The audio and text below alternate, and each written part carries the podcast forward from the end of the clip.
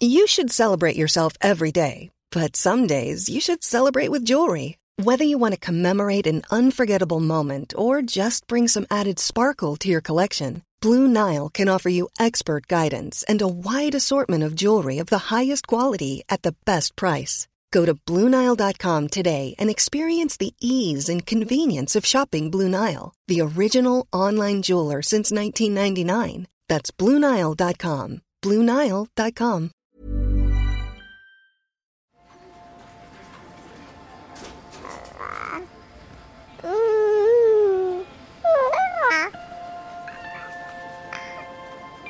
Alors la notion de sexualité, euh, déjà elle débute dès les premiers jours de notre vie.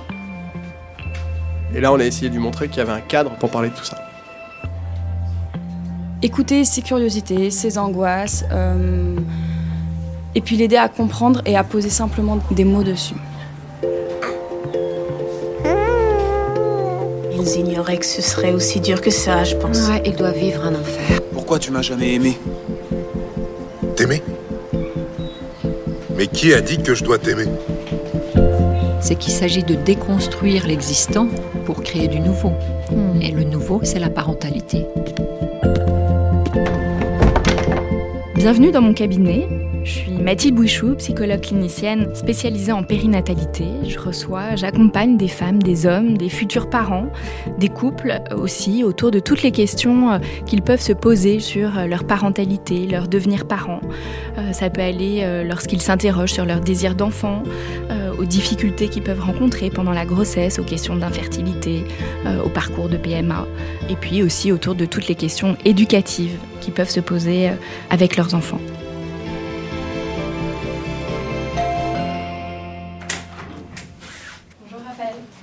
Mathilde. je vous en prie, installez-vous. Alors, qu'est-ce qui vous amène aujourd'hui, Raphaël?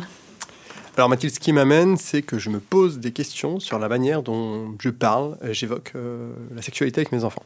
Mhm. Ils ont quel âge, vos enfants? Alors j'ai une fille de 14 ans et un fils de 10 ans. Mhm. Qu- Qu'est-ce que c'est que pour vous euh, la sexualité, Raphaël? C'est assez large en fait, ça, ça, ça commence et ça a commencé par euh, des questions sur leur corps, Mhm. euh, sur l'évolution de leur corps, sur euh, la fonction de certaines parties de leur corps et, euh, et puis au Ils fur et à ils mesure. avaient quel âge à ce moment-là?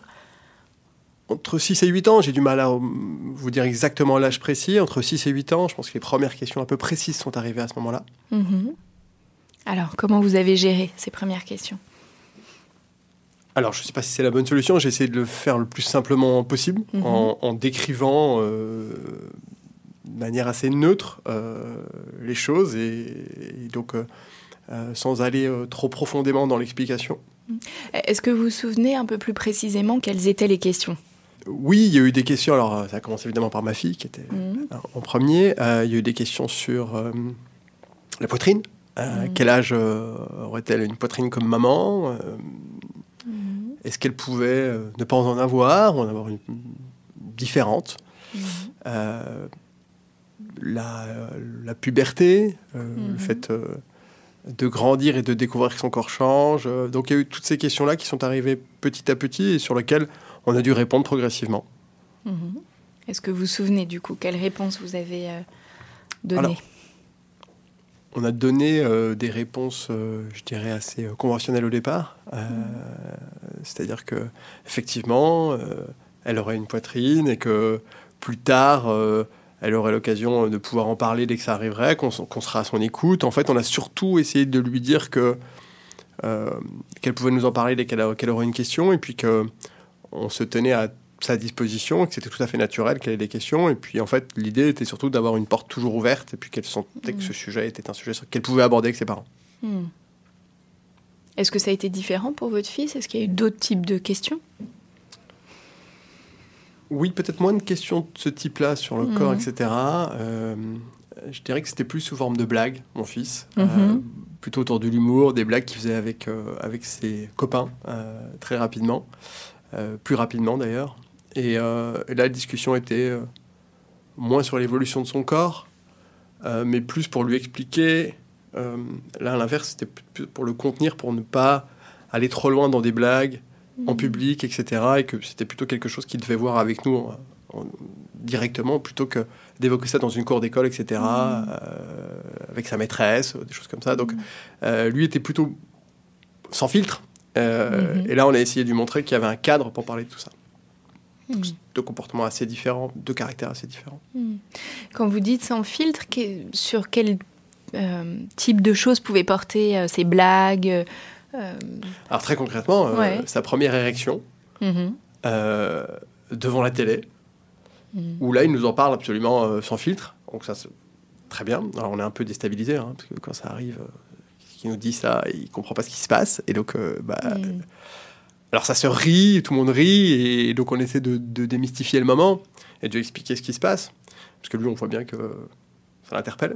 Mhm. Et, euh, et, euh, et donc c'est ce type d'exemple en fait. Euh, Mhm. C'est une réaction très spontanée, très naturelle qu'il a. Il voit quelque chose qui se passe dans son corps, Mhm. il, il a une réaction émotionnelle et il en parle assez naturellement. Là, vous dites, voilà, ces questions à peu près entre 6 et 8 ans pour votre fille et votre fils.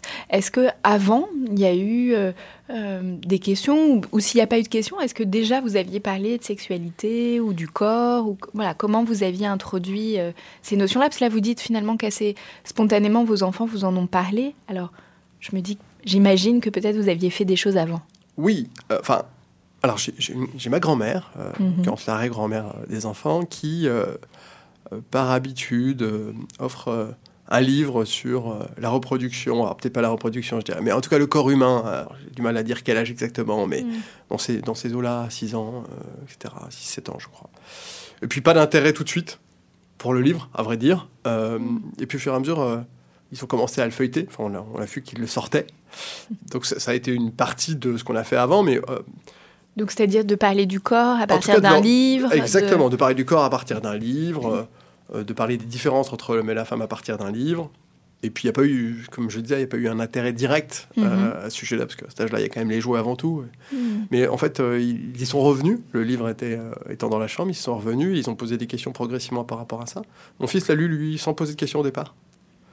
Euh, ma fille a très vite posé des questions.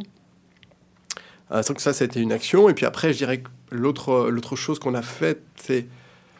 Je dirais qu'on est une famille, on n'est pas super pudique. Mhm. Euh, mais les enfants en premier, en fait. Euh, Et donc, naturellement, en fait, le, le- le corps n'a jamais été un sujet de tabou. Et je ne sais pas si ça a joué ou pas, mais c'est vrai que les questions sont venues plutôt d'eux assez spontanément, et Mhm. encore aujourd'hui. C'est- C'est-à-dire que vous et votre femme, vous pouvez vous montrer nus devant vos enfants ou être ensemble dans la salle de bain, par exemple? Exactement, plutôt dans la salle de bain Mhm. plutôt que dans la maison, mais dans la salle de Mhm. bain, euh, la porte n'est pas forcément fermée.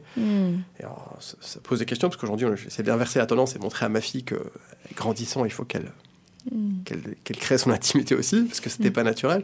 Mais c'est vrai que c'est peut-être quelque chose qu'on a fait sans trop s'en rendre compte au départ. Hmm. Ok. Euh, en tout cas, souvent, dans, dans le développement des enfants, il y a un âge un peu critique qui est autour de 3-4 ans. Ouais. Euh, Est-ce qu'à ce moment-là, il y a eu euh, des questions? C'est parfois l'âge où ils commencent à demander comment on fait les bébés, par exemple. Alors oui, ils l'ont demandé, et c'est vrai que à 3-4 ans, on est assez mal à l'aise euh, pour répondre à cette question, parce qu'en fait, euh, on n'a pas les mots, tout simplement parce qu'en fait, on- le vocabulaire qu'on a envie d'utiliser pour répondre à cette question, bah, en fait, euh, il n'y a aucun des mots qu'ils ont dans leur vocabulaire. Quoi. Donc, euh, Ce sont que des mots d'adultes. c'est que des mots d'adultes. Donc là, c'est vrai que c'était pas facile, on avait un peu botté en touche, euh, enfin en tout cas botté en touche. En tout cas, on a donné euh, des parties de réponse, euh, c'est l'amour entre un homme et une femme, c'est... Hmm. on voit bien que ça les satisfait pas totalement, euh, qu'ils comprennent pas tout, mais on sait pas trop comment s'en sortir à ce moment-là. Hmm. C'est revenu un peu plus tard, avec des questions plus précises. On est sur ce sujet-là particulièrement, au fur et à mesure, il y a aussi la scolarité qui fait qu'ils abordent le sujet euh, de manière différente. Là, on a essayé d'accompagner ces moments-là entre ce qui se passe à l'école, est-ce qu'ils avaient des questions. Donc à 3-4 ans, il y a eu ça, puis à 3-4 ans, il y a eu les premiers euh, moments de découverte du corps de l'enfant. On a eu l'impression qu'ils découvraient leur corps, que Hmm. ils avaient des moments où euh, un rapport au corps, etc. Et on- enfin, là aussi, on se demande comment réagir. On n'ose pas trop intervenir. Mhm. D'ailleurs, on l'a pas fait. Euh, et euh, oui, moment c'est-à-dire vous, vous avez pu voir, par exemple, que vos enfants se touchaient, donc vous Bah, pouvez avoir une activité masturbatoire. Oui, ou- exactement. Mais Ah. bah, bah, typiquement, euh, dans la voiture, dans le siège, tout seul. Et donc là, dans ces cas-là, on a tendance à fermer les yeux. Enfin, à pas regarder, parce qu'on sait pas trop quoi, quoi faire de cette situation. Donc on la laisse passer. Mhm. Ça vous a mis mal à l'aise, vous, d'observer ça chez vos enfants? Je dirais pas que ça m'a mis mal à l'aise. Hmm. Je dirais qu'on on s'est posé la question avec euh, mon épouse de qu'est-ce qu'on fait? Hmm. Bon, rapidement, on s'est dit qu'on allait rien faire parce qu'en fait, on savait pas trop comment agir, donc Mhm. on n'a absolument rien fait. Et on a laissé passer ces moments-là, qui n'ont pas duré non plus. euh, Mhm. vraiment, c'était cette période, 3-4 ans, hein, même si c'est un peu lointain, donc j'ai du mal à remettre les dates, mais oui, on a laissé passer ces moments. Alors en plus, vous avez une fille aînée et un fils après. Est-ce qu'il y a pu y avoir des jeux aussi autour du corps, de la découverte du corps de l'autre, de voir voilà que euh, euh, pour un petit frère, bah, sa grande sœur a un corps différent, et puis pareil pour la grande sœur de voir que son, son petit frère a un corps différent? Je sais pas s'il y a eu des jeux, en tout cas, ils en ont parlé très vite ensemble. Bon, ils sont assez fusionnels, assez proches, donc ils ont vraiment parlé ensemble. Euh, Je sais qu'il lui a souvent posé des Mhm. questions. Vous savez quel genre de questions? Oui, oui, ben sur, euh, sur, sur le corps des femmes, justement, euh, sur... Alors, je n'ai pas les questions précises parce que c'est leur jardin secret, mais je sais qu'il aborde souvent ce- des questions euh, avec elle euh, Mhm. de l'ordre... euh, pas- que de la sexualité au sens très large, même de- du comportement euh, qu'il qu'il peut avoir, parce qu'elle lui dit souvent... euh, Arrête tes blagues, t'es un obsédé, enfin des choses comme ça. Et donc, euh, naturellement, elle, elle, elle le recadre un peu. Donc, euh, donc euh, lui essaie de comprendre euh, ce qui peut choquer dans ce qu'il fait, parce qu'il est assez euh, premier degré, donc euh, il ne voit pas le mal. Euh, je sais qu'en tout cas que c'est des échanges qu'ils ont, qu'ils ont souvent et qui se sont renforcés dans le temps. D'accord. Et est-ce que vous savez si vos enfants ont eu des jeux euh, avec d'autres enfants? Non, je sais pas. Ou c'est des choses que vous avez pu surprendre, voilà, les jeux Non. du docteur ou... Non, alors, j'ai jamais vu mes enfants jouer au docteur, c'est Mhm. particulier, mais en tout cas, j'ai pas eu de, de- de visibilité là-dessus. non. Est-ce que vous avez l'impression que euh, y a eu une différence ou que ça a été vécu différemment, voilà, de répondre à toutes ces questions à vos enfants pour vous et pour votre épouse? Finalement, d'être un père ou une mère, voilà, est-ce que ça induit des choses différentes ou pas ou- Ça induit des choses différentes sur chaque enfant. Mhm. Euh, pour ma fille, euh, on a, je pense, chacun eu un rôle. Et pour mon fils, pareil. Et c'est Mm. pas les mêmes. Pour ma fille, il y a toute une période, il y a 3-4 ans, euh, juste avant ses premières règles, etc., où effectivement, euh, la maman a un rôle prépondérant euh, et elle était plus proche en termes d'échange. Et pour mon fils, sur toutes ces questions un peu émotionnelles, ou même il va me parler de ces histoires de cœur qui, qui bah, j'ai plus le confident. Donc, on- je pense qu'on a une parole assez ouverte, mais qu'on a des rôles très différents. Euh, que ma fille a souhaité que je sois plus euh, en retrait à certains moments, alors qu'on Oui, auquel par exemple? Bah, justement, il y a 3-4 ans, justement, mon moment où, vraiment le moment où euh, elle a commencé la vraiment à rentrer dans la prépuberté, la puberté. euh, Là, elle avait des questions directes euh, où elle s'enfermait avec sa maman, etc. Mm.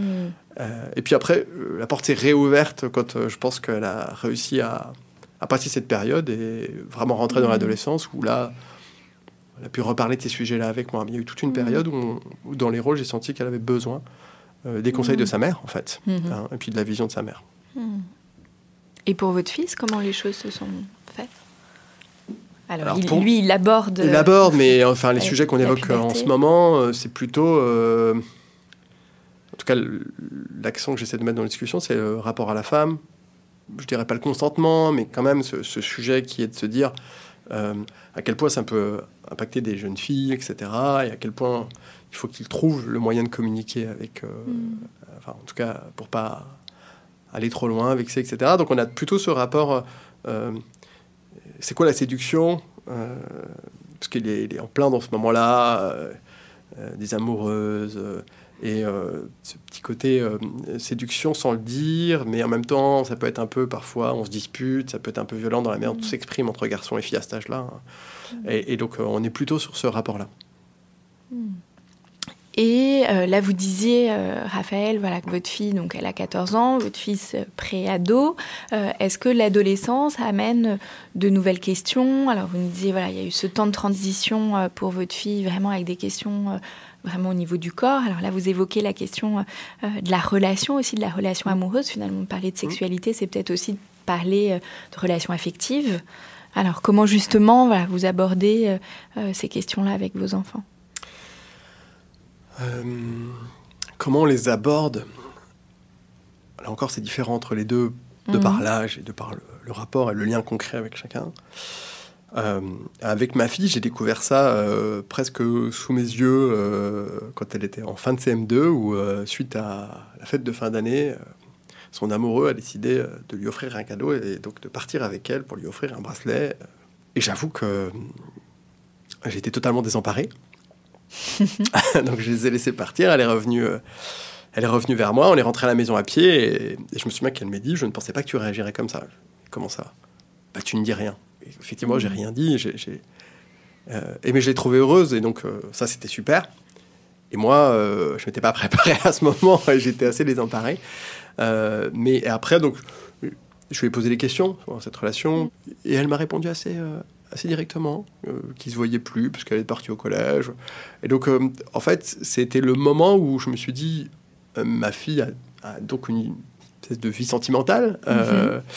Et je dirais qu'on en parle assez librement euh, que son frère, mais ça très souvent sur le tapis pour euh, essayer de lui poser des questions. Et donc c'est quelque chose dont on parle assez souvent à table, euh, sans tabou. et puis je, les trouve tous les deux, et elle particulièrement, assez ouverte et encline à en parler. Hmm.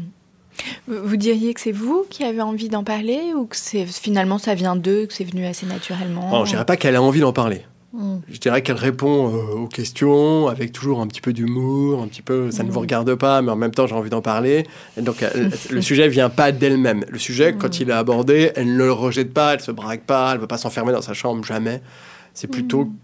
elle a plutôt un, une, une forme d'humour en fait, en montrant. Euh,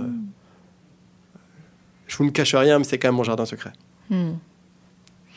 En tout cas, là, vous nous avez dit, Raphaël, que finalement, aux différentes étapes, euh, alors que parfois vous avez pu être surpris, un peu euh, pris euh, au dépourvu par les questions ou ce qui pouvait se passer, que finalement, avec votre épouse, vous avez, j'entends beaucoup, échangé, puis vous avez laissé aussi faire les choses en respectant le, rythme de chacun.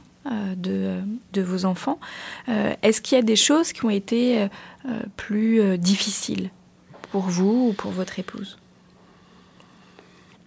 Il n'y a pas eu, j'ai pas de moment difficile en tête, mm. euh, en tout cas au sens où on peut l'entendre. En revanche, euh, il y a le doute permanent. Mm. on n'a pas le manuel, euh, les questions viennent jamais au moment où on s'attend qu'elles viennent. Et, donc, en fait, on est dans, dans une forme d'intuition permanente, en fait. Et à ce moment-là, on, on est deux, donc ça va, on discute mais aucun de nous d'incertitude. On était quand même plutôt alignés à chaque fois, donc euh, ça, ça, hmm. ça, aide beaucoup. Euh.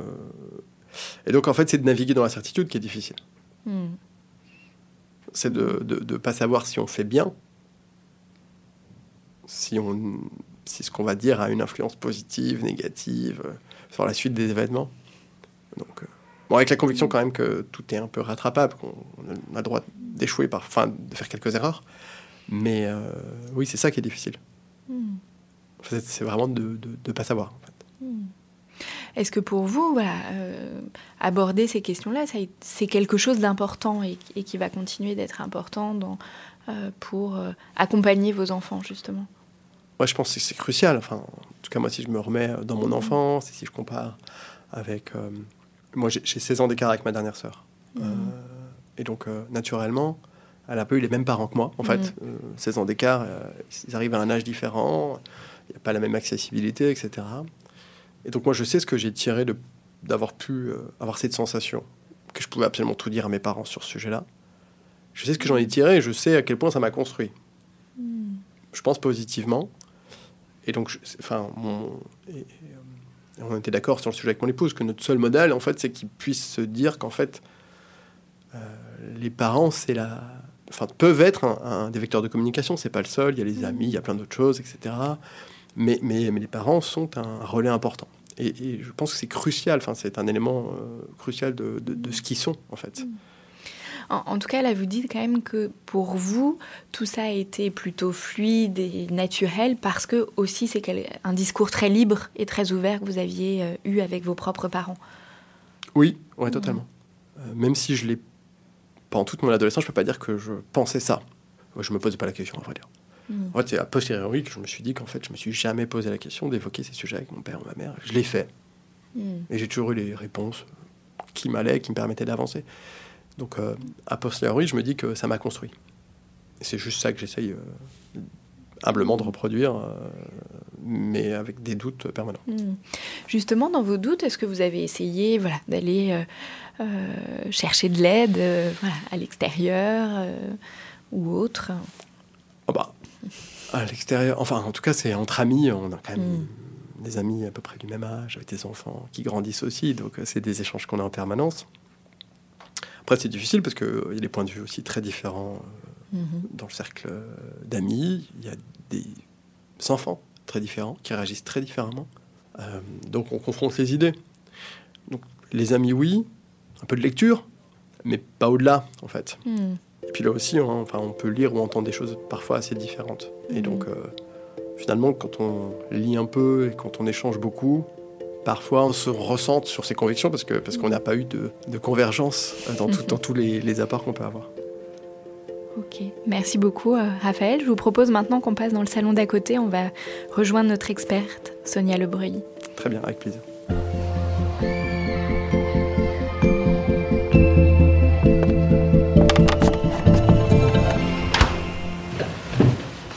Bonjour Sonia, vous êtes sociosexologue et éducatrice en santé euh, sexuelle. Vous intervenez auprès des enfants dans les écoles, dans votre cabinet. Vous recevez en individuel, mais euh, vous proposez également des animations euh, de groupe autour de la sexualité pour les enfants, les adolescents et leurs parents.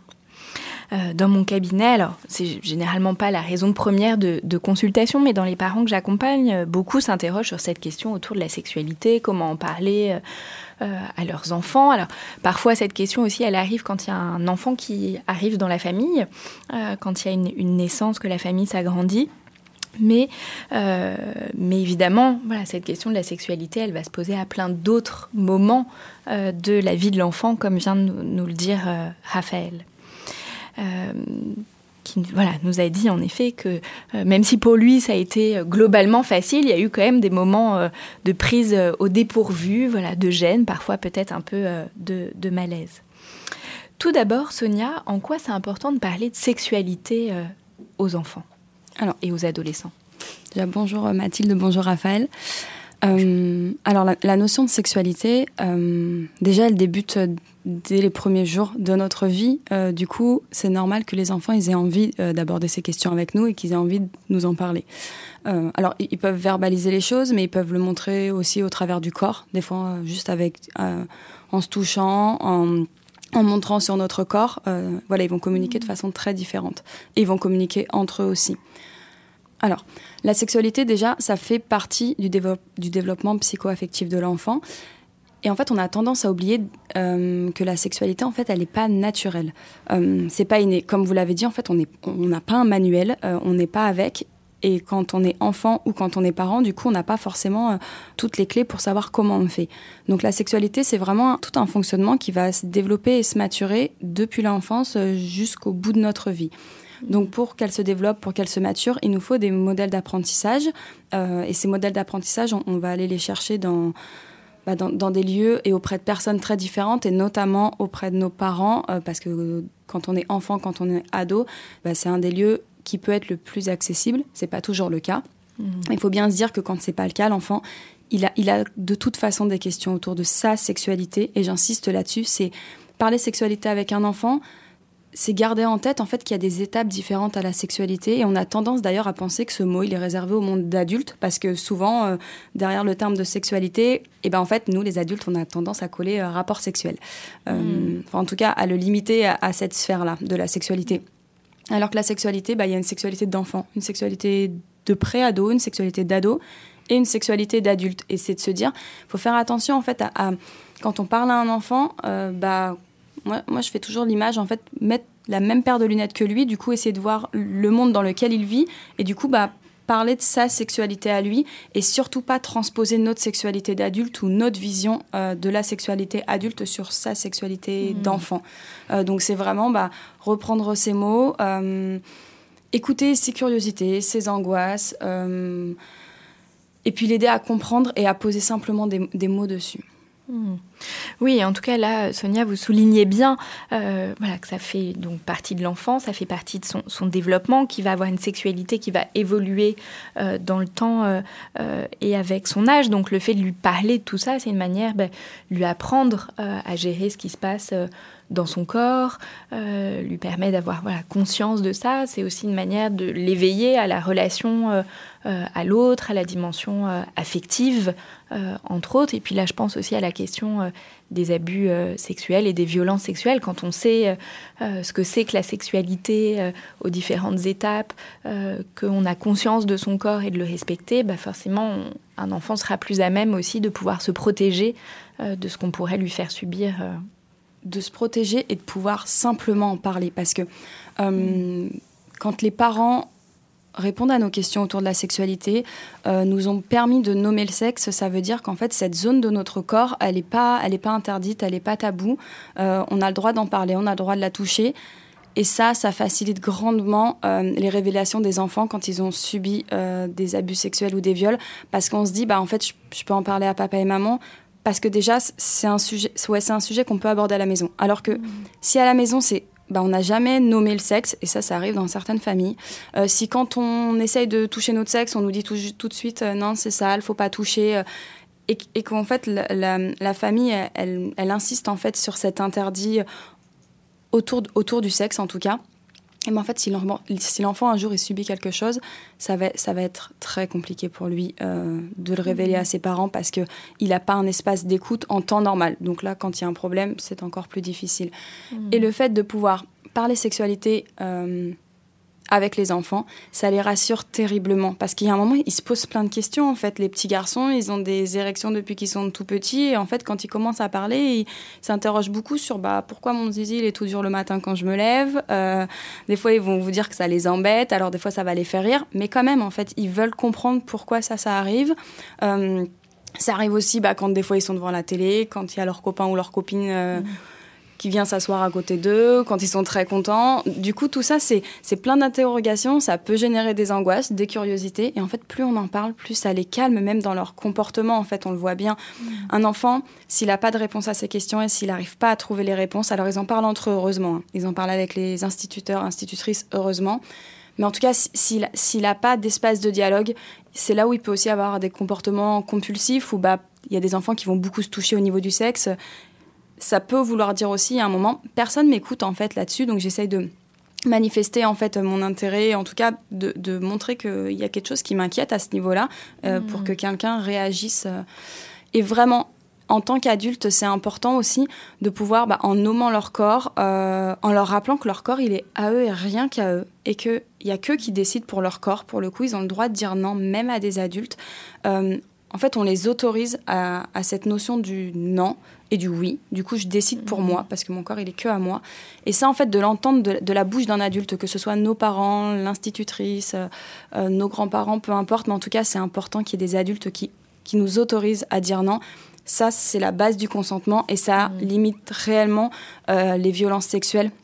Parce que du coup, ça va être des enfants qui vont oser dire non aux autres adultes ou aux autres enfants et déjà de délimiter un petit peu bah, mhm. Leur corps. Oui, on sait bien qu'un enfant qui peut euh, dire non, euh, voilà, que le prédateur sexuel euh, généralement voilà, ne contraint pas l'enfant, c'est plutôt une forme de manipulation. Donc si l'enfant peut dire non, il va mettre à distance Tout le, à fait. le prédateur. Ça me semble quand même juste important de rappeler que 130 000 filles et 35 000 garçons subissent tous les ans des viols et des tentatives de viol. Donc voilà, c'est quand même quelque chose de très important, même si évidemment parler d'éducation sexuelle, ça se résume pas à faire de la prévention contre les abus, voilà. Euh, et d'où l'importance de parler de sexualité au sens large et pas seulement voilà, focaliser sur ces questions-là. Vous évoquiez, Sonia, la question du, euh, du consentement. Vous, Raphaël, est-ce que vous avez abordé voilà, cette question-là euh, avec vos enfants, le fait qu'ils puissent dire non? Alors là, je pense à toutes ces situations où on va demander aux enfants de faire un bisou à grand-père ou grand-mère ou à d'autres, voilà, alors qu'ils n'en ont pas forcément envie. Alors, oui, on l'évoque, et euh, le nom, euh, c'est quelque chose qu'ils ont compris depuis tout petit. Je ne suis pas très inquiet sur le sujet, et particulièrement sur euh, le enfin, leur corps, comment je me coiffe, comment je m'habille, qu'est-ce que je porte, je porte pas, est-ce que je vais à la piscine, pas à la piscine. le, le- c'est plus global que la sexualité, je pense. On a toujours insisté pour que nos enfants aient un regard critique et puissent euh, avancer avec des convictions également. Alors bien sûr dans le cadre de respect de l'autorité, mais ça c'est très important pour nous. Euh, mes deux enfants font du sport collectif. Et donc, euh, c'est aussi un moment où, dans les vestiaires, ils peuvent prendre leur douche. Le choix de je prends ma douche avec les copains et les copines ou pas, ça aussi, c'est un choix qu'ils auront. C'est des questions que vous avez abordées avec eux? Oui, depuis le début, et puis ça varie aussi. Enfin, il y a des Mhm. périodes où oui, des périodes où non, je le fais Mhm. plus, euh, pourquoi pas. Mhm. Donc ça, ça me paraît super important. euh, le non, leur espace de liberté, leur esprit critique, leur capacité à remettre en cause certaines choses, ça me paraît important. Et euh, ça, c'est quelque chose qu'on évoque, qu'on essaie d'entretenir, mais bien au-delà du cas de la sexualité, dans, plein d'autres domaines également. Sonia, pour avoir quelques repères, à partir de quel âge on peut parler du consentement, apprendre aux enfants à dire non euh, Pour moi, ça commence très tôt. Enfin, L'exemple le plus banal, c'est vraiment la question du bisou. Quand on Mm. oblige euh, souvent les petits, euh, au moment du coucher, à faire, quand, quand il y a un repas de famille, doit faire un, un bisou à toute la famille pour aller se coucher. Il y a des enfants qui n'ont pas envie de faire de bisous à certaines personnes. Bah là, c'est vraiment les écouter. C'est le moment où ils mettent leurs limites et de se dire, bah, on a le droit de pas faire de bisous. On peut dire au revoir euh, avec la main de loin, envoyer un bisou de loin, mais on n'est pas obligé de faire ce contact physique. Et c'est vrai que la notion de consentement, elle commence dès qu'on est petit. En fait, on a tendance à la lier très fortement à la sexualité quand on est ado, mais il y a un moment, si on nous a jamais écouté, en fait, hein, euh, depuis qu'on est petit, quand ça concerne notre corps, bah, ça va être compliqué, en fait, d'oser dire euh, oui ou non à notre chérie. Euh, bah, quand on est ado, on tient à l'autre. Enfin, il y a, y a beaucoup trop d'enjeux, en fait, dans la relation à l'autre, pour en plus commencer à initier le oui ou le non à cet âge-là. Donc, c'est de se dire, la sexualité, c'est très large. hein. C'est le rapport à notre corps, le rapport à l'autre, nos émotions. Faut pas qu'on oublie que c'est vraiment une notion qui à prendre dans la globalité et que poser ces notions de consentement ou en tout cas aider son enfant à développer cette notion de consentement, c'est déjà faire attention quand il, bah, quand il est aux toilettes euh, et qu'il appelle, ben non, en fait, j'ai pas envie que ça soit toi qui vienne euh, pour m'essuyer. Moi, je veux que ça soit papa ou je veux que ça soit maman. Et des fois, quand on creuse, bah, c'est oui, mais toi, en fait, tu me fais un peu mal. Donc là, en fait, il pose aussi ses limites sur son corps. Ça peut être simplement les enfants, à partir de la moyenne grande section maternelle, ils veulent commencer à pousser la porte des toilettes pour être tranquilles. C'est, c'est exactement l'âge où ils vont commencer à, à marquer leur, euh, leur espace d'intimité. Donc c'est bah, les écouter à ce moment-là aussi parce que je pose mes limites en fait. Je, j'ai le droit de pousser un petit peu la porte pour être tranquille parce que oui, les toilettes c'est un espace d'intimité, la salle de bain aussi. Donc ils vont aussi commencer à, à demander à être tout seul dans la salle de bain ou à se laver tout seul à certains moments. Bien sûr, ça sera pas forcément tous les jours. Il y a des jours où ils ont envie qu'on s'occupe d'eux. Et puis le lendemain, il y a des fois, ils veulent se laver tout seuls et ils n'ont pas envie qu'on les touche. Et, et là, c'est vraiment important à ce moment-là de les écouter parce que si on les écoute pas sur ces petites choses, et bien, en réalité, ça veut dire qu'ils peuvent pas poser le oui ou le non quand ça concerne leur corps. Et en fait, c'est comme si on les autorisait pas à dire oui ou non. Donc, il faut faire attention. En fait, des fois, on a, dans le discours, on dit c'est important, tu peux dire oui, tu peux dire non. Mais en fait, dans les faits, euh, des fois, par manque de temps, par manque de disponibilité, on le met pas le en parent pratique. va être contradictoire finalement fait. entre ce qu'il dit et ce qu'il et ce qu'il fait. Oui, et ça, les enfants, ils le repèrent très bien. Donc, c'est vraiment faire attention à nos actes aussi. euh. Ouais. Et, et puis là, Sonia, vous nous disiez bien aussi l'importance voilà, délimiter les espaces d'intimité, que les enfants vont pas toujours se les approprier tout de suite, mais dès tout petits, on peut dire en effet que les toilettes, parce que les enfants, ils suivent leurs parents euh, jusque dans les toilettes, donc même si parfois c'est difficile de, euh, de fermer la porte, déjà le fait de dire que c'est quand même un espace d'intimité, comme la salle de bain, voilà, le lit conjugal, voilà, c'est l'espace de l'intimité du couple des parents. Et, et puis dans ce que vous disiez, il y a quelque chose aussi dont, on parle souvent dans parentalité, c'est la question de l'autonomie de l'enfant. Et que le fait de développer l'autonomie de l'enfant lui permette aussi d'apprendre à se laver seul. Et ça, finalement, c'est quelque chose dès 2-3 ans, en fonction des enfants, qui peuvent euh, au moins apprendre à se laver le sexe seul. Euh, c'est quelque chose qui, qui est aussi important. Tout à fait. Alors, sur la question de la toilette, il y a aussi euh, l'effet inverse où les enfants, ils ont envie de se laver à plusieurs... Enfin, ça les dérange pas, voire ils ont envie de prendre des bains avec euh, leurs frères et sœurs ou leurs parents ou prendre la douche avec. Et moi, c'est une question que j'ai souvent à mon cabinet, c'est de me dire... Enfin, les parents s'interrogent souvent en se disant jusqu'à quel âge, en fait, je peux me laver avec mon enfant? Euh, Moi, je réponds toujours à partir du moment où ça ne pose pas de problème à l'un ou à l'autre, il n'y a pas de souci. Par contre, le jour où l'un ou l'autre pose sa limite, où ça gêne l'un ou l'autre, où on se pose la question, ça nous va pas, là on arrête en fait. C'est qu'il y a quelque chose dans l'intimité qui commence à nous déranger. Donc c'est vraiment, tant qu'on demande à chaque fois si l'autre est d'accord, aucun souci. Mm. Souvent on observe ça jusqu'en maternelle et, puis les enfants, ils, développent en fait leurs espaces d'intimité en moyenne grande section maternelle. D'ailleurs ça se voit, les toilettes dans les écoles maternelles, ce sont des toilettes mixtes, mm. ouvertes. Euh, mm. Parfois il y a des petites parois, mais pas tout le temps. Mais en fait, et eh ben là, c'est un bel exemple parce que si on chausse nos lunettes d'adulte, pour nous, c'est pas concevable d'aller aux toilettes euh, mhm. avec nos collègues à côté euh, sans porte euh, et en toilette mixte. Mais en fait, si on chausse nos lunettes d'enfant, eux, ça leur pose pas de soucis parce que ils n'ont pas encore cette notion d'intimité et surtout, en fait, ils sont beaucoup dans l'observation et la curiosité. C'est d'ailleurs en moyenne grande section maternelle qu'on comprend bah, que tous les garçons ont un zizi et que toutes les filles ont une nénette, pour reprendre leurs termes. jusque maintenant, en fait, ils avaient bien compris qu'ils avaient un sexe, ils ont cherché à comprendre comment ça fonctionnait, et en observant autour d'eux, ils se disent, mais visiblement, il y a quand même un second sexe, mais ils ont bien compris qu'il y avait des filles et des garçons, que visiblement on jouait pas toujours au même jouet, mais ça c'est pareil, en réfléchissant un peu, bah, ils font eux-mêmes bouger les stéréotypes en se disant, bah oui, mais en fait, on, quand même, même si je suis une fille, je peux jouer avec les voitures, euh, les voitures des garçons. Donc en fait, ça, ils ont toujours pas trouvé la réponse de la différence entre les filles et les garçons. Et c'est vraiment en moyenne grande section maternelle que là, et ben en fait, on comprend que ah mais à force d'observer euh, bah, à la maison ou à l'école, bah, je me rends bien compte que tous les garçons ont le même sexe. Et en fait, il y a un moment, quand on est une petite fille et qu'on n'a pas de zizi, euh, bah, on voudrait bien comprendre comment ça fonctionne, par où les garçons font pipi et, comment c'est. Et pareil pour les garçons, donc les enfants, ils s'observent beaucoup dans le bain, à l'école. Euh, oui, finalement, tous ces temps d'observation, c'est vraiment un temps euh, d'apprentissage. Tout à fait. Mm. Oui. Raphaël, vos enfants, combien de temps voilà, ils ont pris leur bain ensemble? Est-ce qu'ils le prennent toujours encore aujourd'hui?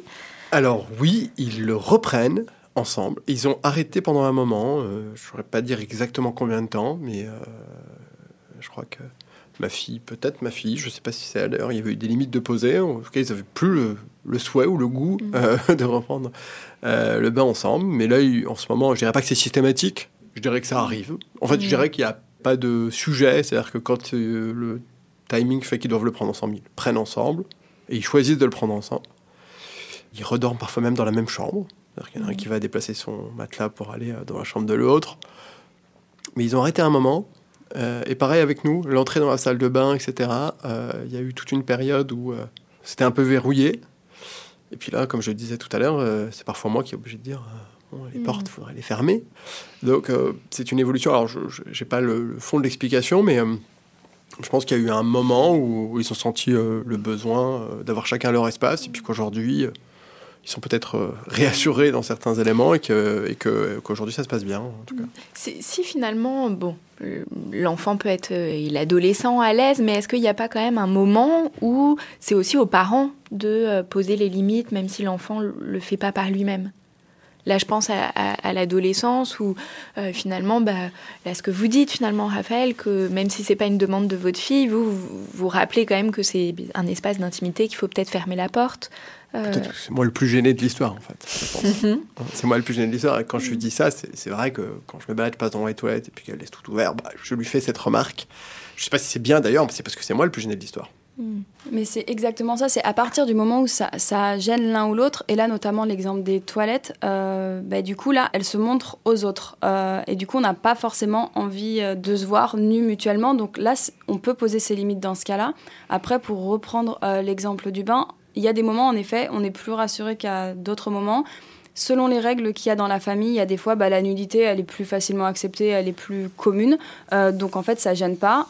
Donc, il en fait, il n'y a pas de bonne ou de mauvaise réponse. Par contre, euh, vous, avez bien mis le doigt dessus, c'est que quand ça gêne euh, l'un ou l'autre, là, c'est important de rappeler quand même les, règles d'intimité et de se dire, bah, en fait, notre corps, il est quand même que à nous et on n'a pas forcément envie de voir qu'on nous impose la nudité. Mm. oui, finalement, le parent, en posant sa limite, voilà, donne aussi un cadre, une limite euh, à, l'adolescent, même s'il peut voilà, être très à l'aise. Finalement, le fait que le parent soit mal à l'aise, ça rappelle quand même quelque chose de, de, certaines normes aussi pour vivre en société. Tout à fait. Mm. Vous, vous, parliez de nommer euh, le sexe, alors vous utilisiez euh, les petits mots que les enfants peuvent utiliser. Est-ce qu'il faut utiliser ces mots-là ou est-ce que c'est important de nommer les parties génitales avec leur vrai nom, donc un pénis, une vulve Dans la vulve, il y a un vagin, un clitoris. Alors c'est important et c'est même essentiel de les nommer réellement. Tout à l'heure, Raphaël, vous l'avez dit, c'est ça va être important d'utiliser les mots des enfants euh, quand on discute avec eux pour se comprendre et qu'on parle bien de la même chose. Parce que l'enfant, si on lui parle d'un pénis d'entrée de jeu, si c'est pas ce que c'est, il y a un moment, on parle pas de la même chose et on va pas du, tout se comprendre. Mais c'est que, à force d'en discuter avec lui, euh, il y a un moment, c'est important de lui dire, bah en fait, est-ce que tu sais l'autre terme euh, pour nommer le, ton zizi en fait et de poser ce mot pénis et de temps en temps de lui redemander est-ce que tu t'en souviens? Sincèrement ils, enregistrent très bien mhm. les enfants donc dès, la deuxième fois il va savoir vous dire que ça s'appelle un pénis et moi j'insiste tout particulièrement sur euh, le sexe des filles le sexe des filles des femmes euh, il n'est pas nommé en France euh, mhm. très peu de femmes savent que leur sexe, ça s'appelle une vulve. La mhm. plupart du temps, elles appellent ça un vagin on entend encore beaucoup que le sexe des femmes, il est caché, il est à l'intérieur. Euh, enfin, il y a quelque chose en fait qui est, on lui, on lui donne pas sa place. Donc c'est mhm. important avec les petites filles de leur dire bah elles peuvent appeler ça une nénette, ok, mais en fait la nénette ça s'appelle une vulve aussi et, déjà de qu'elle puisse commencer à poser ce mot-là progressivement depuis qu'elle est petite, euh, elle va oser nommer son sexe et du coup ça donne une place au sexe et bah, il y a un moment ça, ça permet de prendre sa place dans sa sexualité plus tard. Mmh. Euh, parce que c'est pas anodin. Il y a, il y a quand même un, secret autour du sexe des femmes, euh, mmh. juste du fait qu'il soit pas nommé. Et ça, c'est la mmh. base. Ah, il a un kiki. Il a un kiki C'est un garçon. Regarde pas les filles parce que. Elle a pas de zizi Ah bon? Regarde là, le zizi. Ben alors? Si elle est au marin, c'est un trou. Oui, les petites filles, elles n'ont pas rien. Voilà, parce que c'est aussi parfois ce qu'on peut entendre ou ce qu'on peut voir aussi dans les livres d'anatomie pour enfants où il y a euh, le zizi qui est noté et puis pour la petite fille à côté, il n'y a rien qui est noté. Voilà, il y a encore des livres euh, d'anatomie pour enfants où, euh, où, les choses sont signifiées de cette manière-là. Mhm. Et je pense qu'il ne faut pas oublier que quand les petites filles en maternelle, elles nous parlent de leur sexe parce qu'elles ont besoin de nommer, de comprendre un petit peu comment ça fonctionne, elles s'observent beaucoup dans le bain. Filles et garçons s'observent beaucoup dans le bain. Et les petites filles, elles savent très bien vous dire euh, que sur leur vulve, il y a un petit truc qui chatouille en haut, donc c'est le clitoris. Elles savent vous dire par où elles font pipi, donc elles ont repéré l'urètre. Et elles savent vous dire qu'elles ont un autre trou, et en plus qu'elles ont le trou des fesses, pour reprendre leur terme. Hmm. Donc en fait, elles ont très bien compris comment elles étaient faites. Il y a certaines femmes adultes qui savent pas vous donner euh, ce niveau de détail, alors qu'en fait, euh, notre sexe, il est sur notre corps, en fait. Donc c'est, hmm. ça montre, les, enfants, ils, savent plein de choses, et, et ça aussi, il faut pas qu'on l'oublie quand un enfant nous pose une question, euh, notamment en termes de sexualité, c'est qu'il a commencé déjà à élaborer des pistes de réponse et que ça l'intéresse réellement. Donc c'est mmh. euh, moi mon conseil c'est l'enfant nous pose une question, bah on lui renvoie la question en lui montrant qu'on a de l'intérêt pour cette question. Et euh, c'est la question bah, comment on fait des bébés, c'est de se dire bah, eh, toi tu penses qu'on fait comment les bébés? Et de là il ou elle va vous donner ses pistes de réponse et nous en tant qu'adultes on est là juste pour redonner de la cohérence à tout ça. Comme ça ça permet de respecter son rythme et surtout qu'on s'embarque pas dans des explications d'un quart d'heure avec des grandes phrases.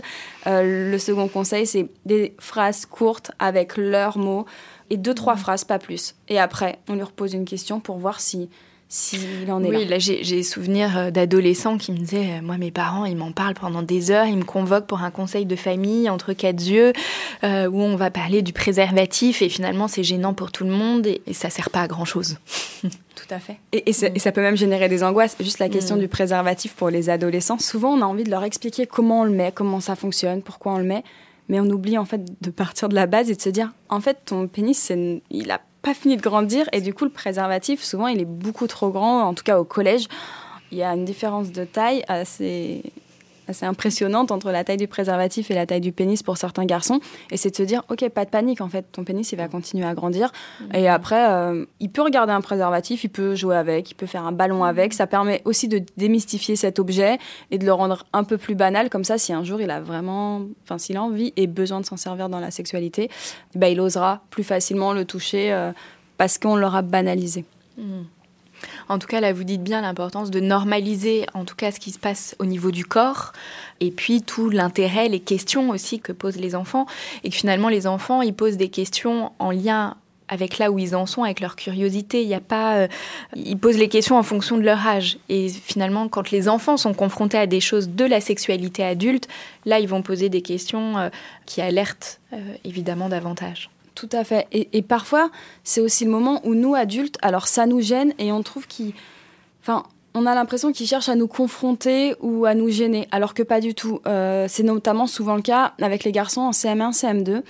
Filles et garçons en CM1, CM2, il y en a une bonne partie qui ont déjà vu euh, des, des images euh, pornographiques ou des vidéos. Et c'est 9 ans l'âge moyen Tout à fait. de premier visionnage. Donc il ne faut pas oublier que nos enfants, ils sont toujours plus en avance que les parents voilà, euh, sur, euh, sur ces questions-là, qu'ils en savent toujours beaucoup plus, qu'ils ont vu beaucoup plus de choses que ce que les parents peuvent imaginer. Tout à fait, sauf qu'ils n'ont pas forcément la compréhension qui est associée à ça. Mmh. Et notamment quand en CM1, CM2, une fille ou un garçon voit une vidéo pornographique, il y a un moment là, on l'a confronté à notre sexualité d'adulte, en plus qui est, qui est souvent dénuée d'affection ou de sensualité. Du coup, c'est des enfants qui vont pas comprendre. Le désir sexuel, ça arrive avec les hormones. Donc ça arrive au moment de la puberté, plutôt vers le collège. Donc déjà, ils sont pas dans, ces notions-là d'excitation sexuelle. C'est des pratiques sexuelles qui leur parlent pas du tout, qui vont même en général les repousser ou les angoisser. Et quand, ils nous posent la question, euh, souvent c'est un peu brut, euh, c'est quoi une sodomie? En CM1, CM2, souvent on se dit bah en fait euh, ils cherchent à me, déstabiliser, enfin le parent ou même le professionnel de santé parce que moi je l'entends mmh. souvent de la part de collègues, c'est de se dire je réponds pas à ces questions parce qu'en fait c'était ils cherchent juste à, nous embêter. Pas du tout en fait quand on leur pose la question. Euh, bah, vous avez entendu ce mot où déjà Et eh ben souvent ça va être, euh, bah, je l'ai entendu sur une vidéo mais je sais pas trop ce que ça veut dire. Et quand il y en a un qui, qui... alors moi je demande toujours est-ce qu'il y en a un qui sait ce que c'est au final? Bah en fait quand on creuse c'est oui il y en a qui savent ce que c'est qui ont vu ça, mais qui comprennent pas du tout en fait pourquoi certains mmh. adultes euh, font ça.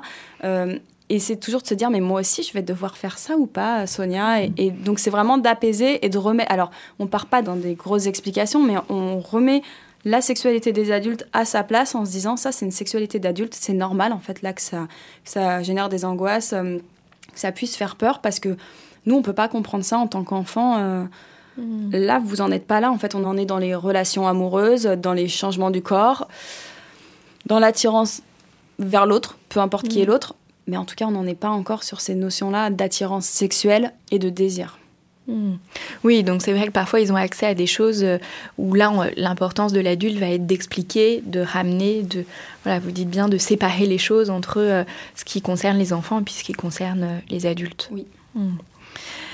Euh, pour revenir voilà, à tous les points importants, les conseils que vous nous apportez, Sonia, euh, souvent aussi revient cette question de poser l'interdit de l'inceste. comment ça, c'est quelque chose qu'on peut faire et en quoi c'est important de le faire? Alors, c'est important. Il y a à la fois l'inceste et à la fois les climats incestuels. Mhm. C'est de se dire que faut faire attention à respecter nous-mêmes en tant que parents, en tant qu'adultes, en fait, les limites de l'enfant. L'enfant, parfois, il va pas oser poser les limites face à nous. Et dans des relations, euh, bah, mais ça marche pour tout. Hein. Plus on est proche euh, d'une personne, plus on l'aime. Des fois, c'est compliqué, en fait, de poser ses limites et de mettre la distance. Donc, c'est de faire attention à un moment. Bah, nous-mêmes, en tant qu'adultes, on peut pas toucher le corps de l'enfant où on veut. Notre enfance, il est pas à nous. En fait, son corps nous appartient pas. Euh, mais comme notre corps ne leur appartient pas, des fois, on peut entendre mais, euh, certaines mamans dire bah, en fait, ma poitrine, euh, elle lui appartient aussi, c'est un peu son doudou. Non, en fait, il y a un moment, ma poitrine, c'est, elle est à moi. Et en fait, il peut pas, l'enfant peut pas la toucher comme il veut. Et ben c'est pareil en fait dans l'autre sens, c'est de se dire on touche pas le corps de notre enfant comme on veut, on doit lui demander l'autorisation. Pareil, veiller aussi ce qu'on va lui renvoyer en fait, parce que les enfants, ils vont, euh, notamment au moment de l'adolescence, en fait, vraiment cette période euh, de préadolescence qu'on nomme plus généralement comme ça, ben en fait l'adolescent et l'adolescent en fait commence à se servir de son corps, à, j'allais dire à le décorer, mais en tout cas peut-être qu'on commence à se maquiller, on s'habille différemment, et des fois en fait ça, crée des gros décalages parce qu'on renvoie aux adultes des attitudes de séduction alors que eux ils sont juste en train de s'approprier leur corps et, de voir comment ça passe ou pas avec euh, leur père, leur groupe de pères. Sauf que bah, le problème, c'est qu'il renvoie des choses aussi aux, autres, et notamment aux adultes. Et c'est à nous, en tant qu'adultes, c'est important qu'on sache poser les limites et qu'on fasse attention à ce que nous, on va leur renvoyer aussi, parce que c'est pas des attitudes de séduction, en tout cas, qui nous sont destinées. C'est simplement mmh. entre eux. Ce que vous dites sur le, climat incestuel, ça rejoint voilà ce dont on parlait aussi sur la nudité en famille. Il y a un climat incestuel quand il n'y a pas de limite ou quand c'est pas ok pour tout le monde. Donc voilà, de pouvoir être à, l'écoute de ça et puis voilà de respecter euh, les cadres d'intimité, les espaces d'intimité de chacun. Oui, respecter ces, espaces de façon factuelle, mais aussi dans les propos, c'est de se dire on raconte pas autour de nous en fait euh, la sexualité, mais au sens large. Hein. En tout cas, le rapport au corps euh, de nos enfants en fait, ça leur mmh. appartient et si nous raconte des choses, c'est important de ne pas aller le raconter à l'extérieur. Ça aussi, c'est l'intimité. Hmm, bien sûr. Juste pour revenir sur cette question euh, de l'interdit de l'inceste, voilà, vous avez bien dit, les parents n'ont pas le droit de toucher n'importe où euh, le corps de leur enfant. Voilà, ça c'est important de le dire à l'enfant et puis de le dire aussi que d'autres adultes n'ont pas le droit. Euh, voilà, que l'enfant sache que c'est quelque chose voilà, qui est puni par la loi, que c'est interdit et de le poser très clairement. Et, là aussi, on peut le dire euh, dès tout petit. Et puis, euh, voilà, la formulation va évoluer avec l'âge. Tout à fait. Je suis tout à fait d'accord. C'est important de le poser clairement. Et, d'ailleurs, quand on parle de sexualité, c'est de dire clairement les choses et pas de faire des images. Plus mmh. c'est imagé, plus c'est flou. Et il y a un moment où on ne comprend pas les choses. Mmh. Donc oui, rappeler qu'il y a une loi pour ça. Et dans, même dans cette idée-là, euh, moi je me dis quand on parle sexualité avec nos enfants, nos ados, qu'on soit parents ou pas, moi je les invite toujours à se dire, est-ce qu'il y a deux adultes autour de toi, deux adultes de confiance qui sont pas forcément tes parents. Et quand on est parent, de se dire, bah, c'est pas forcément nous. Est-ce que tu as des adultes que tu aimes bien, qui t'écoutent quand tu parles? Euh, Parce que ça, c'est pas systématique. Et si tu avais un, gros, un petit ou un gros problème, tu peux leur en parler et c'est des gens qui vont toujours t'aider. Et que l'enfant puisse identifier au moins deux personnes de confiance autour de lui pour pouvoir si un jour il a des, simplement des questions ou si un jour il s'est passé quelque chose, pouvoir en fait euh, en discuter avec cette personne. Parce que des fois et souvent ça se passe quand même dans la famille. Mmh. donc il faut que mmh. l'enfant il puisse euh, l'aborder avec euh, quelqu'un d'autre. Et notamment quand ça se passe au niveau de la famille proche des fois on n'ose pas le dire à papa ou à maman. Parce que bah on se dit mais oui mais quand c'est je sais pas le grand-père la grand-mère l'oncle la tante ou le père ou la mère qui a commis un abus sexuel sur l'enfant il y a un moment des fois, ça aide que cet adulte de confiance ce soit une, personne extérieure en fait à cette cellule famille. Hmm. Euh, vous nous disiez, hein, Sonia, voilà l'importance de respecter euh, les secrets, l'intimité de l'enfant, d'éviter, voilà, on en a parlé, des sermons fastidieux, euh, de les rejoindre sur leur terrain, d'utiliser leurs mots, poser aussi frontalement les questions, ce que vous, vous avez aussi un peu fait, Raphaël, Parfois, moi, je recommande aussi aux parents de parler d'eux-mêmes. Évidemment, c'est plus facile avec des adolescents, mais parler de son premier amour ou de euh, des questions que soit euh, on a pu rencontrer à cet âge-là. Parfois, voilà, ça, peut euh, parler. Je vous vois sourire, Raphaël. Est-ce que c'est quelque chose que vous avez fait avec vos enfants? Oui, je pense l'avoir fait, et, ils posent beaucoup de questions aussi. Hmm. Il y a une question il y a, qui a commencé il y a deux ans.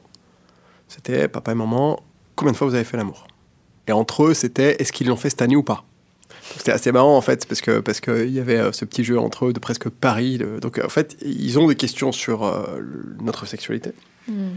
qui posent euh, de manière assez simple, je dirais. Et, c'est vrai, en tout cas, ils m'ont aussi posé des questions sur mon adolescence, etc. Ne serait-ce parce qu'ils connaissent mes, mes amis, enfin, à qui j'ai grandi, voire même mes petites amies à qui j'ai grandi. Donc, donc, ils posent des questions assez naturellement. Donc, c'est vrai qu'on en a parlé. Euh, Qu'est-ce que vous avez répondu à la question euh, sur votre sexualité aujourd'hui euh, avec votre épouse? Ah bah, en fait, on a joué un petit peu avec eux. on est rentré dans le jeu, quoi. On disait, vous, vous, chauffez, vous chauffez pas, etc. Donc c'était un petit peu en mode jeu. Et, en fait, maintenant qu'il y a un écart d'âge, ma fille est quand même à, à, peu près au fait de certaines choses, alors que mon fils est beaucoup mm. plus éloigné. Donc euh, elle lui dit Mais t'es bête, mais je crois qu'ils l'ont fait que deux fois, parce que lui, il était à peu près sur cette idée-là. En fait, euh, faire l'amour, ça sert à faire des enfants. Donc euh, bon, on a, il y a mm. deux enfants dans la famille, ils ont dû le faire deux fois, peut-être trois ou quatre. Bon. Et donc là, il y a un jeu entre eux aussi également. Mm. mais on leur a quand même dit que non, enfin, on s'aimait encore, et donc on avait une sexualité régulière. En tout cas, je crois que vous dites bien comment vous avez réussi aussi à décaler les choses et leur faire entendre des choses de, la réalité de la sexualité adulte, mais sans les confronter directement à ça. C'est exactement ça. C'est mm. moi, je me dis, on n'a pas à être au courant de la sexualité de nos ados. Ils n'ont pas à être au courant de notre sexualité. Par contre, euh, c'est comment on arrive à répondre à leurs questions, leurs curiosités de façon générale. Et là, c'est ce que vous avez fait, c'est de pouvoir bah, leur dire euh, en tant qu'adulte, oui, on a une sexualité régulière. Et là, votre fils, il a quand même bien montré, en fait, il y a, euh, là où il en était, c'est de se dire pour lui, la sexualité d'adulte, elle est très liée à la reproduction. et pourquoi en fait on aurait des rapports sexuels autrement? C'est parce qu'en fait, il n'y a pas encore cette notion d'attirance sexuelle qui, est, bah, qui est compréhensible pour lui. Il n'en est pas encore là. Euh, les premiers signes d'excitation sexuelle, c'est à partir du collège, quand la personne qu'ils aiment ou par qui ils sont attirés euh, vient, vient, leur parler, ils se mettent à avoir chaud, le rythme cardiaque accélère, et ils savent plus trop bien parler. Euh, bah ça, souvent, ils me disent, mais en fait, euh, je suis hyper stressée, hyper angoissée. C'est de se dire, ben non, en fait, ça, ça veut surtout dire qu'en fait, on est attiré, que ton corps, ben, il y a un moment, c'est nos hormones, et, et c'est du désir sexuel qui s'installe dans le corps. Donc, oui, il n'en est pas encore là, et, et, sa remarque, ça montre bien le décalage, en fait, mm. qu'il a euh, notamment avec votre fille qui, elle, bah, du coup, a déjà initié ça dans son corps. Et puis, euh, une compréhension assez différente, sachant que sur la puberté, elle arrive un peu plus tôt pour les filles que pour les garçons. Donc ça, ça crée souvent aussi un décalage au collège. On le voit très clairement dans les ah classes. Euh, en sixième, cinquième, quatrième, on a des garçons, même en termes de taille, qui vont être beaucoup plus petits, des filles beaucoup plus développées.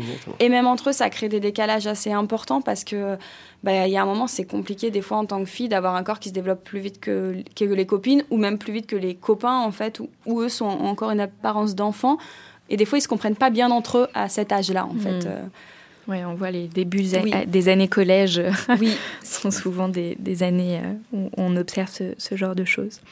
Euh, souvent, les parents alors, sont démunis par rapport à, deux questions aussi, par rapport à la question de la, masturbation et puis la question des jeux sexuels. Alors, vous disiez, vous, Raphaël, voilà, que vous avez un peu laissé faire, mais quand même, ça avait pu susciter un petit malaise, voilà, que vous avez été un peu pris au dépourvu.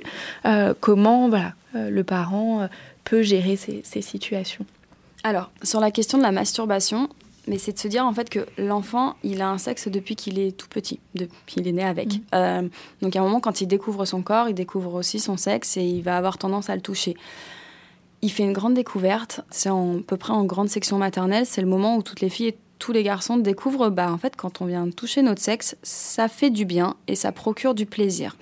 Donc il y a un moment, à cette période, pendant quelques semaines ou quelques mois, les petites filles et les petits garçons vont beaucoup se toucher, les petites filles un peu plus se frotter, euh, mhm. parce qu'à un moment, elles ont juste simplement moins accès à leurs culottes, euh, du fait qu'on leur mette des collants, des robes, euh, donc elles se frottent un peu plus. Mais en tout cas, ça, ça dure quelques semaines, quelques mois, et ça va commencer à déranger les adultes, parce que bah, là, nous, avec nos lunettes d'adultes, on voit des pratiques de masturbation qui, pour nous, sont liées à de l'excitation sexuelle. Alors que si je mets mes lunettes d'enfant, bah là, je me dis, non, en fait, il découvre son corps ou elle découvre son corps, il est en train d'intégrer que cette zone du corps fait du bien et quand, on vient la solliciter, ça procure du plaisir. Ça, ça construit notre sexualité d'adulte. Ça dure une certaine période. C'est le moment où, en tant que parent ou en tant qu'adulte, bien sûr, on peut reposer notamment ces notions d'intimité en se disant que, bah, en fait, que notre corps et notamment certaines parties de notre corps, comme notre sexe, on les montre pas à tout le monde et du coup, on peut pas les solliciter devant tout le monde. Donc en fait, mhm. on a le droit de toucher euh, notre pénis ou notre vulve quand on est dans des endroits où on peut être tranquille, tout seul, tout nu. C'est, bah, Au mhm. final, c'est la notion d'intimité. Mhm. Donc bah, dans notre lit, dans la salle de bain, dans les toilettes. Euh, mais du coup, on se pose quand même la question dans les toilettes de l'école, parce que est-ce que c'est un lieu d'intimité ou pas? Euh, Et notamment dans les toilettes de l'école, ça peut être un moment aussi où les enfants, là c'est pour rebondir sur la, deuxième partie de la question, parfois les jeux sexuels. Voilà, on retrouve des enfants qui vont euh, être en train de se regarder de très près ou, en train de se toucher mutuellement avec des touchés d'enfants. Euh, donc c'est euh, juste avec mmh. le bout des doigts et on regarde et on essaye de, bah, de voir si le zizi c'est un peu dur. on pose la question au garçon, il y a quoi dans les boules? On regarde comment il fait pipi. Pareil pour les garçons. Ça, alors l'idée c'est quand on est adulte et qu'on arrive sur une situation comme ça, de de pas de pas les engueuler, de pas crier, euh, de pas leur interdire. C'est naturel. Ça fait partie de leur développement. Tout à fait. C'est il y a un moment, c'est un moyen d'apprendre euh, comment fonctionne notre sexe. Donc c'est on peut poser les notions d'intimité et surtout là on peut on peut rappeler le fait que notre corps il est à nous et que à nous et qu'en fait on décide qui le touche, qui le regarde. Et là il y a des enfants qui des fois vont vous répondre. Mais en fait, euh, je lui ai demandé à mon copain et il était d'accord que je regarde son zizi bah, il y a un moment, ils se sont posé la question. Euh, ça fait partie de leur développement. Ils sont dans les toilettes de l'école. Donc, ils m'ont Mmh. Ils m'ont l'air d'avoir bien respecté tous les critères qu'on leur a posés. Mmh. Là, dans ce cas-là, c'est bien sûr, on met un terme à la situation, mais plus on va être serein et tranquille dans la sexualité, plus ils vont réussir à, se développer tranquillement et sereinement. Et ces deux notions, elles sont très importantes. Mmh. Par contre, quand on tombe sur des situations où les enfants vont avoir des jeux sexuels, mais avec des pratiques qui sont dans le registre de la sexualité adulte, notamment euh, des pratiques de fellation, ça, c'est pas dans le registre des enfants. Là, c'est le moment où où nous, on doit s'alerter en tant qu'adulte. Euh, toujours les mêmes réactions. On reste serein et tranquille. Là, on, coupe court à la situation.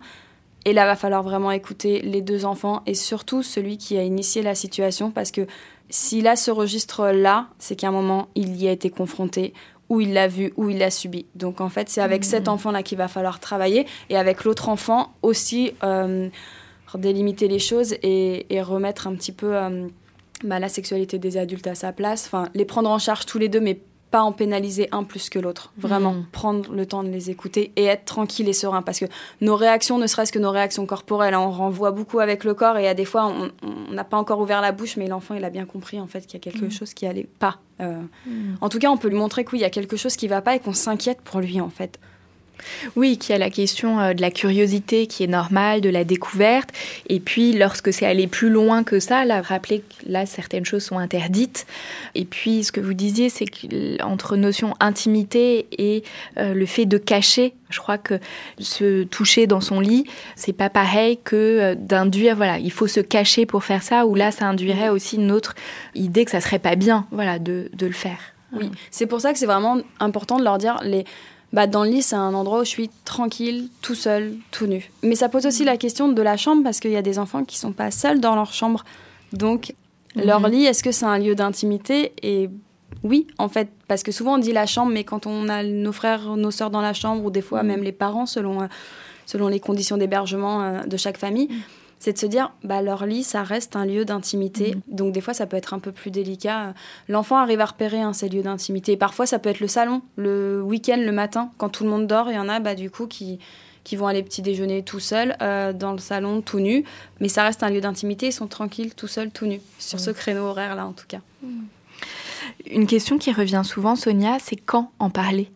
À quel moment C'est une grande question. Mais je pense en fait on peut commencer à, aborder ces questions-là tranquillement, juste euh, en leur demandant des fois s'ils ont des amoureuses, des amoureux, mm. euh, de façon plus générale. Après, pour moi, mm. c'est important de respecter le temps de chaque enfant. Chaque enfant, chaque ado est très différent, donc il n'y a pas de bonne réponse.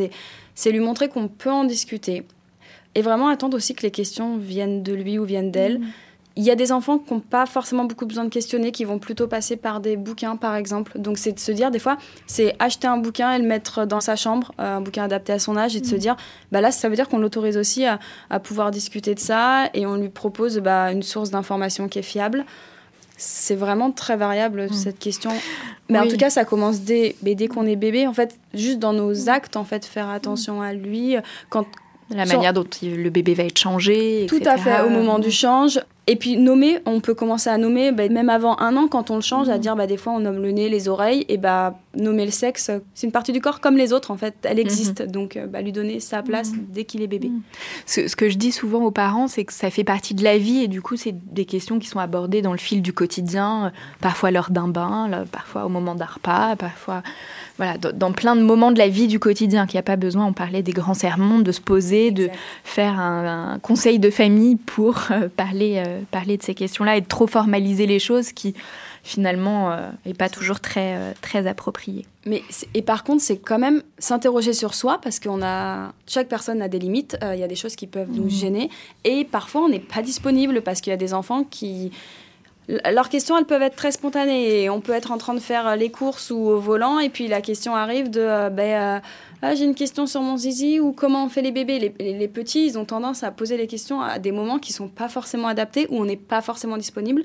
Dans ce cas-là, c'est de pouvoir dire à l'enfant ou à l'ado j'ai bien entendu ta question, je la trouve très intéressante. Euh, je te propose que ce soir ou ce week-end, on se pose tous les deux ou toutes les deux et on en discute. Mais, là, hmm. en fait, euh, bah, je suis pas trop disponible pour ça, donc je préfère, hop, juste, euh, je la garde ta hmm. question et puis on en rediscute tous les deux plus tard. Hmm. En tout cas, Raphaël, vous nous disiez aussi que finalement tout ça, ça avait été assez euh, spontané pour vous parce que vous-même, vous avez euh, reçu une éducation plutôt euh, ouverte sur cette question de la, sexualité et, de la vie affective. Donc, en tant que parent, se poser aussi la question bah, comment on m'a initié à ces questions-là, qu'est-ce que j'ai reçu, pour pouvoir aussi détricoter et être un peu plus à l'aise, sont des choses qui peuvent aider. Vous avez aussi beaucoup souligné, Sonia, l'importance pour le parent de poser ses limites et de les respecter. Ça, c'est quelque chose qui est très important. Et puis, euh, souvent, moi aussi, je dis aux parents euh, d'éviter les fausses croyances, parce qu'il y a souvent cette idée qui revient, mais si je lui en parle, ça va lui donner des idées. Euh, voilà, ça c'est quelque chose qu'on entend souvent. ils n'ont pas besoin de nous pour avoir des idées et pour se poser plein de questions. Donc non, c'est pas en leur parlant de sexualité qu'on va leur donner des idées. Et au contraire, ça fait l'effet inverse, ça les tranquillise et ça les apaise avec ça. Mmh. Donc du coup, ils prennent leur temps parce qu'on n'a pas besoin de se cacher, on n'a pas besoin de se dépêcher, c'est tranquille. Mmh bien sûr. Vous avez souligné aussi, Raphaël, quelque chose qui me semblait important, c'est la, cohésion et la cohérence au sein du couple parental. Voilà, que finalement, avec votre épouse, vous étiez assez euh, raccord et que du coup, bah, ça a été facile et soutenant pour chacun de vous. Donc, l'importance aussi euh, que les parents puissent se parler autour de ces questions-là, peut-être avant d'adopter euh, une stratégie commune par rapport aux enfants. Bon, en tout cas, euh, Sonia et Raphaël, tous les deux, vous nous avez dit à quel point c'était important voilà, de parler euh, de sexualité aux enfants et ce, euh, dès, dès, leur plus jeune âge. Voilà, que leur parler de sexualité, c'est leur parler de leur corps, de leurs émotions, de leurs sentiments et puis de la, de la relation à l'autre. L'éducation à la sexualité bah, participe évidemment à leur bien-être, à leur développement, à leur autonomie en tant que personne avec des envies et des besoins qui sont propres. Et puis la sexualité, elle est vecteur d'égalité, de santé sexuelle de bien-être, euh, de développement de soi, comme je viens de lire. Donc voilà, c'est vraiment essentiel. Il faut que les parents euh, osent y aller et y aller euh, tranquillement. Souvent, je recommande des lectures à mes patients. Alors, Raphaël, est-ce que vous avez lu quelque chose ou peut-être est-ce que vous avez un conseil ou, une vidéo ou quelque chose à recommander aux parents qui nous écoutent? Non, j'ai pas de conseil. J'ai pris conseil quand j'ai acheté des livres à ce moment-là pour mes enfants. Ce qui a été dit tout à l'heure sur l'adaptation à l'âge est, très important à l'âge où on a offert ces livres à nos enfants, en fait, ils avaient plutôt des questions sur leur corps que sur la sexualité. Donc c'était avant tout des, choses pour découvrir son corps. Euh, et donc, euh, moi, ce que je retiens, c'est vraiment que l'important, c'est soit que sur la base de livres ou pas de livres, ce soit eux qui posent la question. Mm. Et qu'on puisse rebondir dessus, puisque là, on est sûr d'être dans le bon timing, parce qu'en fait, on est sûr qu'ils sont intéressés par le sujet et qu'on n'est pas mm. en avance ou en retard. Mm. Donc, c'est presque la seule certitude que j'ai sur ce sujet. Merci Raphaël.